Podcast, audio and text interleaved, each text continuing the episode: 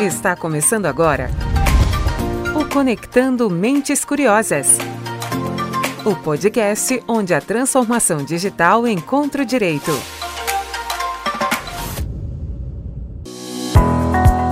Fala, mentes curiosas, tudo bem com vocês? Só passando aqui para avisar que o presente episódio ele foi gravado antes da pandemia, então todos os comentários que foram feitos não foram considerando os impactos econômicos e sociais que o coronavírus já teve, não só no mundo, como no Brasil também. Acompanhe o episódio espero que gostem. Obrigado.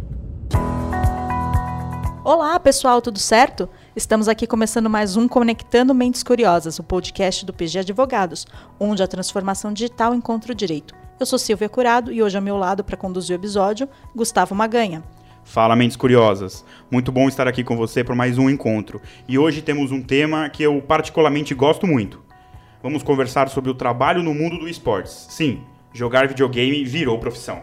É inegável esse crescimento. Jogar videogame deixou de ser passatempo para virar negócio e carreira. Só para dar uma dimensão desse universo, o Lee Sang-yong, conhecido como Faker, sul-coreano que é considerado um dos maiores do mundo, já faturou mais de um milhão de dólares só jogando, e ele só tem 23 anos. Aqui no Brasil, esse mercado despertou a atenção de gente grande. O Flamengo, o Santos e o Corinthians já possuem time de esportes em atuação sendo que em 2019 o time do Corinthians foi campeão mundial de Free Fire em novembro de 2019. E para falar com a gente sobre esse assunto, temos aqui Antônio Oliveira, advogado especialista em direito digital, que já esteve por aqui falando sobre esportes, não é, Antônio? Inclusive, temos algumas atualizações sobre os jogos que foram platinados desde o primeiro episódio. Além disso, é um gamer ávido e costuma se gabar aqui nos corredores do PG porque platinou o Witcher 3. Seja muito bem-vindo, Antônio. Bom dia, boa tarde, boa noite. É um prazer, né, na Rafa estar aqui de novo. E sim, teve aí uma platininha no meio do caminho que foi o do amigão da vizinhança, Spider-Man. Mas The Witcher 3 ainda está no topo do meu coração. Hashtag é, é nós que voa, bruxão. E nosso estreante de hoje, subindo das categorias de base, Lucas Birer, advogado especialista em direito trabalhista e amante de FIFA. Seja muito bem-vindo, Lucas. Olá, pessoal. É um prazer estar aqui com vocês. Vamos falar sobre um assunto muito interessante que eu também gosto muito. E para começar esse bate-papo esportivo, vamos trazer alguns números desse universo que movimenta alguns bilhões. 82% vem de mídia de transmissão, patrocínio e propaganda, sendo que 10% vem da venda de ingressos, venda de produto, atletas e equipes. Para 2021, as projeções no Brasil só crescem, indicam que 30 milhões de pessoas vão consumir esportes de alguma maneira.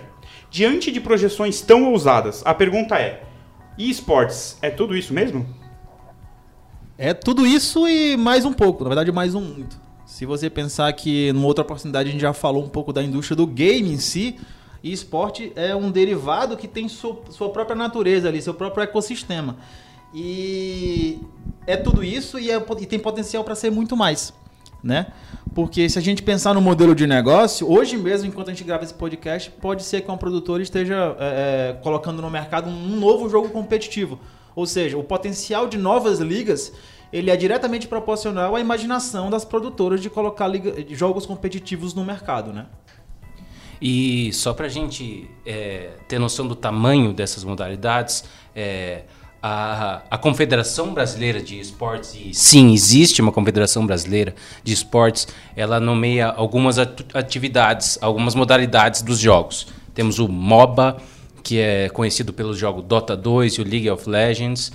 Tem os jogos de luta, Tekken, Street Fighter, tem o FPS, o RTS, os jogos de esportes. Esses sim, os meus preferidos, o FIFA, o PES, o NBA 2K, o Maiden, o Battle Royale, cartas de corrida, enfim, são muitas as modalidades e temos assim é, várias chances de crescimento, tal qual o Antônio disse. E com essa grandeza, a gente pode dizer que é um cenário que se desenha aqui no Brasil é semelhante ao mundo do futebol? E a gente teve uma profissionalização do esporte com a Lei Pelé, que traz diretrizes para clubes e atletas. Também pode ser aplicada a cyberatletas? E esporte é esporte? Olha, sem dúvida é esporte. É, a gente tem a, a, um, equívoco ao tentar associar o esporte como uma atividade física. E na realidade não é isso, né? É, o termo esporte ele se refere a qualquer tipo de prática que esteja vinculada a confederações e federações, cujo papel é regulamentar regras dessa prática. Isso significa que as regras de um esporte são fixas e nunca podem ser modificadas durante um campeonato. É, existem outros esportes que também não estão relacionados com atividade física. A gente pode nomear aqui o xadrez, o pôquer, que já são modalidades esportivas e tal qual o, o, a modalidade de esportes exige sim um esforço, mas um esforço mental, não um esforço físico necessariamente. E eu ainda iria além do argumento do Lucas, porque diversos atletas de ponta que fazem esporte, ele tem alguma parte de esforço físico também, né? É, e acho que vai até um pouco além do psicológico, que é, por exemplo, é, eu ter reflexos rápidos, eu utilizar muito aí a mão, utilizar muito é, é o mouse, que pode inclusive gerar lesões decorrentes dessa prática esportiva. Enfim, é, o esforço, ele é, eu concordo que é um esforço mental, mas eu acho que ainda vai além de um esforço físico que precisa de, um prepara de uma preparação específica e de um cuidado específico só para isso. É, e as equipes estão se preparando nesse sentido, né? É, existem hoje centros de treinamentos em que atletas passam o dia treinando, tem lá suas cozinheiras, tem é, a sua jornada de trabalho. Tudo isso vem sendo construído com o tempo. É uma modalidade nova, é inegável que isso é uma modalidade, modalidade nova. Então, é, esses processos vão, vão acontecendo e vão se desenvolvendo aos poucos para que haja profissionalização e esses atletas aprimorem o seu, o seu desenvolvimento técnico. É, e tal qual qualquer atleta de alto desempenho, é, esses cyberatletas também como bem abordou o Lucas, eles treinam 8 horas, eles têm acompanhamento nutricional, têm acompanhamento psicológico, eles têm o que a gente chama de gaming houses, que eles vivem juntos e têm esse apoio do clube que, que eles estão representando, ou seja, toda a infraestrutura montada em torno do cyberatleta, ela também é análoga a um esporte tradicional de alto nível. Bom, então que é esporte, todo, todo mundo concorda aqui, não tem nenhum questionamento, né? E vocês trouxeram também aqui a questão da, da Lei Pelé. Mas e esse vínculo? Ele é civil, ele é trabalhista? Explica pra gente um pouco melhor disso. É, nos primórdios, e tudo começou naquelas competições mais amadoras, é, os atletas, né, o, eles, eles tinham vínculos mais relacionados a patrocínio. Começou muito tímido ali, olha, você ganha isso e isso, você ganha uma camiseta, você ganha ali o teu material para você representar determinada marca numa competição, e eram coisas com menor escala certo? Começou nesse âmbito de patrocínio e tinha algum quid pro ali, é, principalmente na divulgação individual daquelas marcas.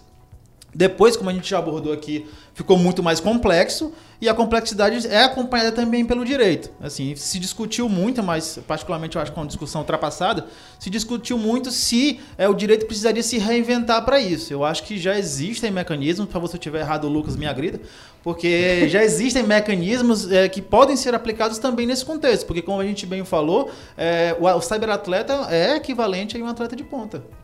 Inclusive, Antônio, a gente teve aqui no, no Brasil, em 2015, um caso bem interessante nesse sentido, em que um dos jogadores é, de uma equipe é, tentou a esfera civil para para dirimir um conflito ou buscar um direito que ele acreditava ter e houve a declinação da competência por parte da Justiça Civil. Eles falaram assim, ó, a competência para jogar isso aqui é a Justiça do Trabalho. E, e faz totalmente sentido, porque se a gente pensar é, em, uma, em um time, uma equipe, uma empresa que contrata um atleta, se preenchidos os requisitos para reconhecimento de vínculo empregatício, a gente é, que atua na esfera trabalhista sabe que existe uma justiça protecionista e pró-empregado, considerando ele, inclusive, uma parte aí hipossuficiente ou é, preenchidos os requisitos, o vínculo vai ser concedido. Isso a gente não tem nem, nenhuma dúvida. E uma vez preenchidos esses vínculos, os, os, todos os direitos de férias, de 13 terceiro, de 8 horas, é, 44 semanais, enfim, todos esses direitos terão de ser respeitados e a Justiça do Trabalho, sim, vai ser responsável por dirimir eventuais conflitos nesse sentido. É, eu acho que um ponto também que corrobora essa aula do, do Lucas agora é a própria Lei Pelé. Ela traz, eu acho que no artigo 28, se minha velhice não me trai, é, ela afirma que se aplicará ao atleta profissional as normas de legislação trabalhista. Então, se Exatamente. eu trago a Lei Pelé para dentro da discussão e digo que é realmente um esporte organizado, eu também deveria trazer todo, todas as aplicações que aquela Lei Pelé me traz. E uma delas é colocar o cenário trabalhista dentro dessa seara aí. É claro que a gente ainda vai ter aqui é, a justiça se, se, no, se inovando, né? Tendo que cuidar de conflitos que nunca aconteceram, porque apesar do, do esportes não ser um negócio que começou a acontecer agora nos anos 2000, ele é mais antigo que isso, é, alguns conflitos são novos e a justiça vai ter que se reinventar para resolvê-los. Né? A gente tem um problema, como seria uma suspensão de um atleta? A gente teve aqui na, pelo menos no, no, na gama do FIFA, teve um, um dos jogadores que foi banido é, do, de toda a plataforma EA por um por para sempre, né? E é claro que esse para sempre é de acordo com o FIFA 20, né? É o, é o jogo deles. E, e a gente não sabe como isso vai funcionar, porque a FIFA é a EA, no caso, ela é a detentora do direito desses jogos. Então ela decide. Esse jogador, por exemplo, foi suspenso porque ele ficava xingando os atletas durante as lives, né? É muito comum que esses atletas sejam streamings também. E ela baniu. E como, como vai ficar isso? Como, como que a gente vai resolver nesse sentido? É, tem um caso prático que é interessante, que é o da Riot com League of Legends. Eu acho que não recordo agora o nome do atleta, mas ele foi banido administrativamente, lógico, porque cada jogo desse é, obedece às regras da produtora. Então, se você infringir as regras da produtora do jogo, você pode ser banido ou suspenso é, administrativamente né? E partindo desse pressuposto, ali como é uma suspensão que impede ele de, de, exercer a profissão de cyberatleta, você poderia trazer também a suspensão da própria Lei Pelé, né? Que é, é como ele está suspenso, então eu suspenderia ou poderia suspender o contrato de trabalho dele.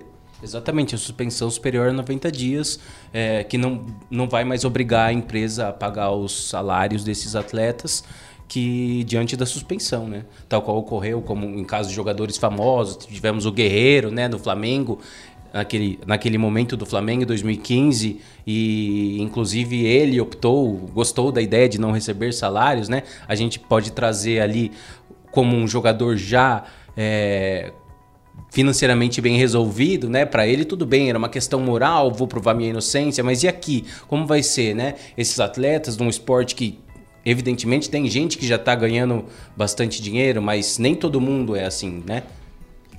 E aí a gente trazendo até para você, vocês trouxeram aqui a questão da GH, da gaming house, essas coisas, e até para o juiz também entender como funciona uma GH, como funciona uma game house, se tem horário, se não tem horário, se ele tem acompanhamento, se ele não tem acompanhamento.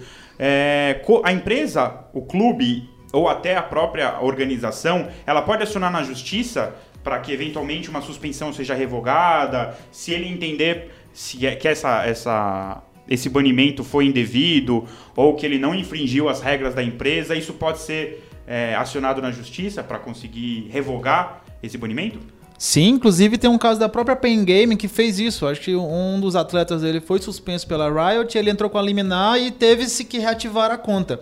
Mas aí também a gente entra numa nova discussão. Por exemplo, quando eu estou tirando de suspensão um atleta de futebol profissional, fazendo uma analogia, é, ele volta inteiramente como ele era, né? É, não necessariamente eu vou garantir que aquela conta que foi retornada ou restaurada ela vai ser a mesma conta. Depende de qual é o jogo, depende da produtora, depende do, do sistema. Ou seja, é uma regra discricionária de quem fez o jogo competitivo e não necessariamente é algo que refletiria o mesmo status quo de quando o cara é, foi suspenso, seja qual for o motivo. Né? Exatamente, a gente tem algumas plataformas é, que existem temporadas, né? É, vou dar exemplo de novo do FIFA, que é o meu jogo preferido. Ele tem o FIFA 19, o FIFA 20, ou seja, dois, três meses de suspensão aqui, o player certamente vai perder um quarto da temporada, um terço da temporada, e esse tempo não volta mais. É, ele perdeu de de ter uma equipe melhor para conseguir competir, enfim. É, existem pontos aqui que a gente não tem tanta certeza como vai funcionar. É, e até trazendo questões de pontos que ele poderiam ter conquistado, jogadores que ele poderia ter selecionado ou adquirido no mercado, ou até uma skin nova, algum, alguma funcionalidade nova que o jogo permitiu, que ele teria vantagem numa questão competitiva. É, a gente já fez bastante a comparação com o mundo do futebol mas já é possível ver que os cenários eles são semelhantes com as mesmas seguranças jurídicas ou não? É, a gente até, é, como eu estava falando das GHs, das Game Rounds, é, é, eles têm lá toda uma infraestrutura. Então a analogia, para mim, ela é perfeita. Né? Ela tem ó, é, é, treinos longos, diários, a gente fala de mais de 8 horas por dia como um atleta de alto nível. de novo, acompanhamento psicológico, físico, nutricional, ou seja, é todo um arcabouço de infraestrutura, seja física, seja lógica, seja de equipamento, que um atleta de qualquer outro esporte tem. Na verdade, hoje, até mais do que alguns atletas de esportes tradicionais, a gente vê aqui que a condição de treino é muito mais precária do que um esporte em evidência como é o esporte. Ou seja, a gente tem muito mais infra até para esse pessoal do que outros esportes tradicionais. É, e exatamente essa infra é necessária, porque existe algum, existem alguns pontos aqui que, que alguns juristas é, têm levantado. Porque assim, esse cyberatleta, ele vai ficar confinado? Como, como vai funcionar é, esse trabalho psicológico? Porque ele vai talvez abdicar da vida dele social, no ambiente externo por muito tempo. Tem, tem que se tomar um cuidado nesse sentido. Da mesma forma, uma eventual lesão de esforço repetitivo, é, como isso vai ser trabalhado? É, sim, essas equipes terão responsabilidade sobre a, a condição física, a condição psicológica dos atletas. É, fora um ponto que eu acho importantíssimo, se não o mais importante, que a maioria dos atletas de ponta hoje eles são menores de idade. Né? Esses atletas são captados aí para praticar é, é, o esporte ou o esporte muito novos. Né? Inclusive eu me é, eu tô, fico muito triste de ter abandonado meus corujões de CS que poderia estar lá hoje. Mas não, não estaria não, porque não era tão bom. Mas enfim, é, você tem atletas que estão no pico da vida profissional esportiva e ainda são menores de idade. É, é bem interessante a gente falar desse assunto de uma esfera trabalhista, porque assim, é, a legislação prevê que os menores de 14 anos podem competir apenas de maneira educacional. É, já os players de 14 a 16 anos já podem assinar um contrato de trabalho de formação esportiva. E, e eles ganham uma espécie de apoio financeiro, normalmente isso é chamado de uma bolsa de estudos, enfim. Já a partir dos 16 anos, o player já pode assinar um contrato de trabalho, é, da mesma forma que aplica a Lei Pelé, de não excedendo os cinco anos. Enfim, é, é, assim que a justiça vai, vai poder trabalhar nesse, nesse ponto da, da idade dos players, que notadamente é menor, porque a gente já nasceu numa, numa geração é, jogadora. muito mais jogadora. Uh, além do que vocês estavam falando ainda há pouco, tem outras questões que envolvem atletas, como direito de imagem, enfim, transferência, contrato de trabalho. Eu queria que vocês explicassem um pouco melhor como é que fica isso, tanto comparando atletas e atletas. É, o contrato de trabalho, dando um spoiler, ele é um contrato? Então, é, algumas coisas relativas à transferência, algumas coisas relativas a direito de imagem são oriundas daquele vínculo trabalhista também, certo, Lucas? Certo, exatamente. É, a gente tem aqui nos, nos cyberatletas, nos clubes, é, eles têm pactuado a questão do contrato como direito de imagem, de 40% e o resto de natureza salarial. É, isso acontece também na, na, esfera do futebol e, inclusive, isso tem gerado demandas. Até clubes de futebol têm extinguido essa, essa modalidade de pagamento de 60%, 40%, porque os atletas acabam entrando com as ações trabalhistas pedindo que essa verba tenha 100% de caráter de natureza de salário e traria aí a responsabilidade para a empresa é, realizar o pagamento do, de toda o FGTS, do INSS, enfim. É importante aqui a gente só, como a gente falou desse lance de empregado, empregador, só para esclarecer qualquer dúvida, é, a CLT ela considera o empregador uma empresa individual ou coletiva que, assumindo o risco da atividade econômica, admite, assalaria, dirige o, o pessoal de serviços. É, equipara o seu empregador para efeitos de exclusivo da relação de emprego, os profissionais liberais, instituições beneficentes, associações e etc. É, para a gente trazer isso de uma forma um pouquinho mais simplista, é um conceito mais atual, a gente pode trazer uma pessoa física ou jurídica que, assumindo os riscos da atividade econômica, admite, assalaria e dirige a prestação pessoal de serviço. E o empregado é aquela pessoa física que presta serviço de natureza não eventual ao empregador, sob dependência econômica mediante salário. Então aqui a gente tem os famosos cinco requisitos para reconhecimento do vínculo, né? Que é ser uma pessoa física, ter pessoalidade, ter habitualidade, ter onerosidade, ter subordinação. Inclusive a subordinação é um, é um tema bem bem controvertido aqui na questão dos esportes. Como vai ficar esse sentido? Porque é necessariamente obedecer ordens? É, como vai funcionar isso nesse sentido, né? É, quanto à subordinação em si, é interessante como não só a infraestrutura é fornecida pelos clubes, e aí é algo que, na minha opinião, ratifica a subordinação, mas como regra de conduta também. Já tivemos suspensões não administrativas pelas produtoras, mas por conduta moral mesmo. Ou seja, aquela regra de conduta, na, ele, ele, diz, e como hoje é, os cyberatletas são brandings, ou seja, é, é, não é, é o, é, o, Gustavo, é o Antônio, é o Lucas e nossos respectivos nicknames, é, e, não, não é, e não é algo genérico, não poderia trocar uma pessoa por outra, que também é, cai um pouco aí na, na impessoalidade, né? Mas o meu ponto é que existem regras de conduta rígidas até, moral e, e, e tudo mais, para que aquele atleta haja de acordo com é, é, o guideline ético do próprio clube no qual ele está vinculado, né? E assim, conforme a gente já falou anteriormente, existem as casas, né? Então eles estão confinados, basicamente, boa parte do tempo. Então não tem como não haver subordinação nesse sentido. Aproveitando o gancho da pessoalidade, que é a parte da branding, ou seja, essa brand, essa marca que é criada em torno do cyberatleta, ela tem a mesma analogia com o jogador de futebol né? Se um jogador de futebol específico ele está contundido, está suspenso, não é só o prejuízo técnico que se vai ter. Tem todo um prejuízo ali de, de brand. O Guerreiro, por exemplo, que tinha acabado de se transferir quando teve a suspensão, o que não se perdeu ali de marketing, o que não se perdeu aí de, de receita intangível, indireta, porque o Guerreiro especificamente estava suspenso por seis meses.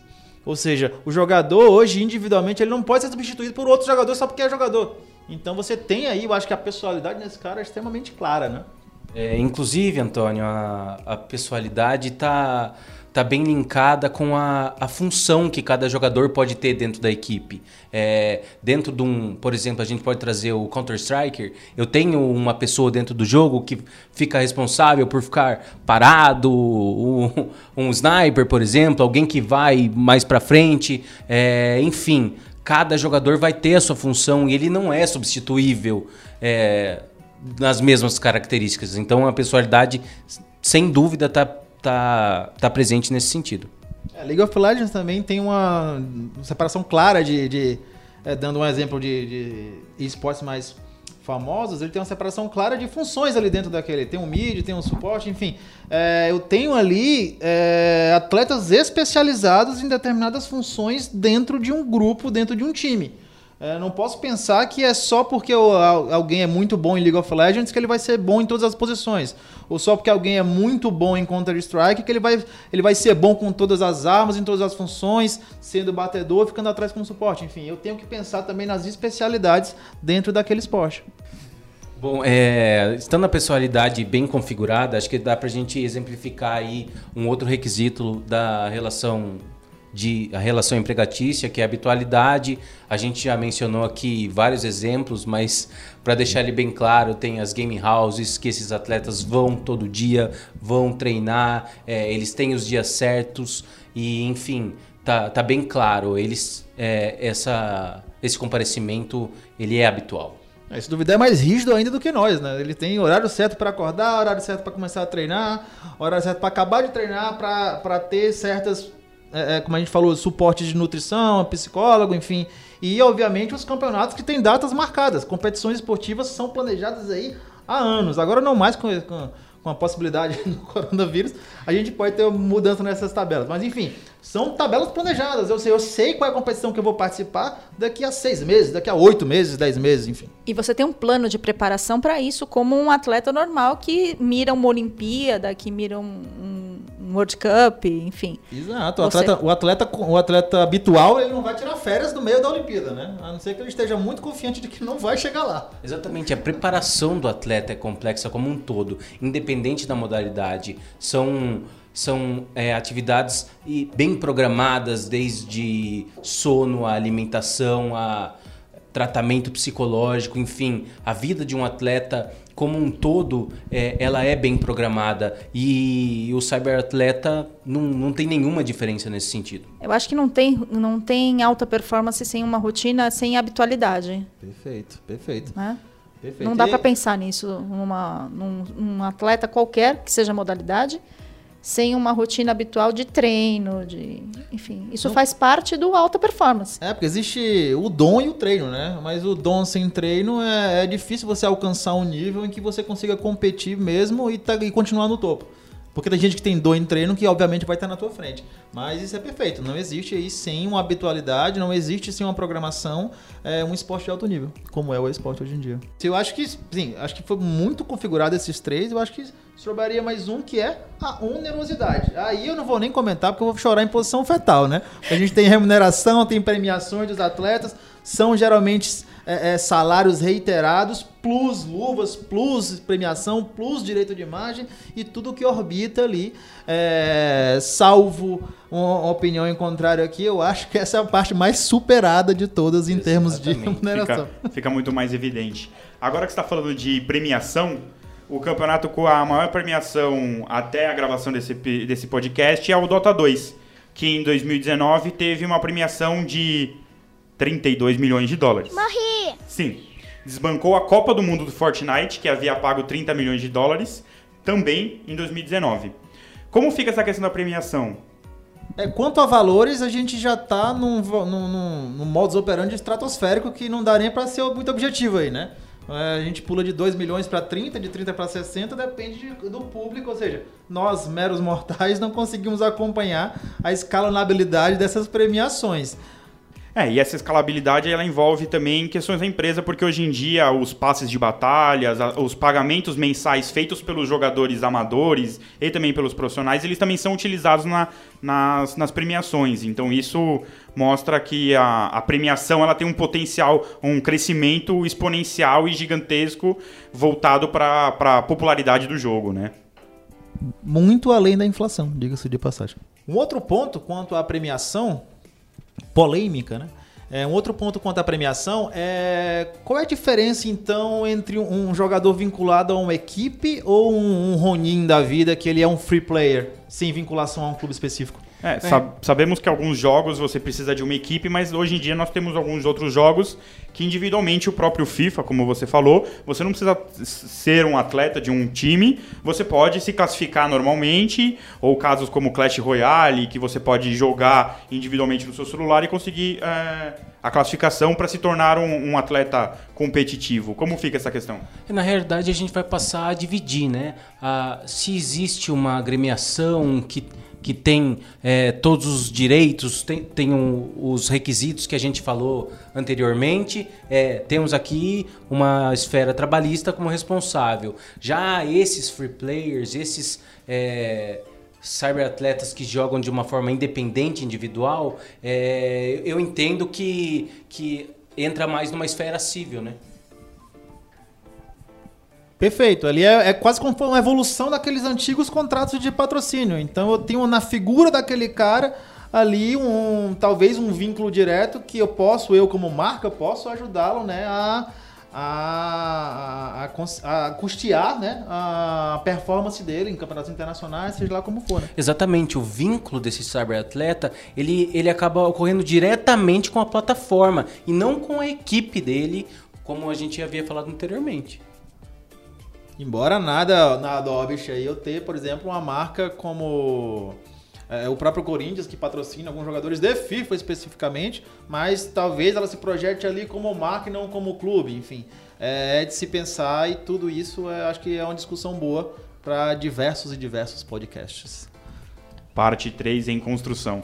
Bom, a gente falou aqui um pouco muito de mercado, falou um pouco de legislação, mas e a justiça? Como é que a justiça vem dialogando com esse mercado do esporte? Olha que interessante, Silvia. É, justo nesse mês de março, o TST, que é o Tribunal Superior do Trabalho, ele todo mês ele disponibiliza assuntos é, para quem para quem tiver interesse, enfim. E exatamente no mês de março o, o TST disponibilizou seis ou sete textos que tratam exatamente sobre esportes, desde a origem, como vai funcionar os contratos, é, como são as, as características dos esportes, enfim. É, inclusive, é, eu já falo que se alguém tiver interesse nesse assunto, manda um e-mail para a gente no podcast PG Advogados, que a gente disponibiliza esses textos para vocês, ou até no próprio site do TST, vocês terão acesso, são textos muito legais nesse sentido.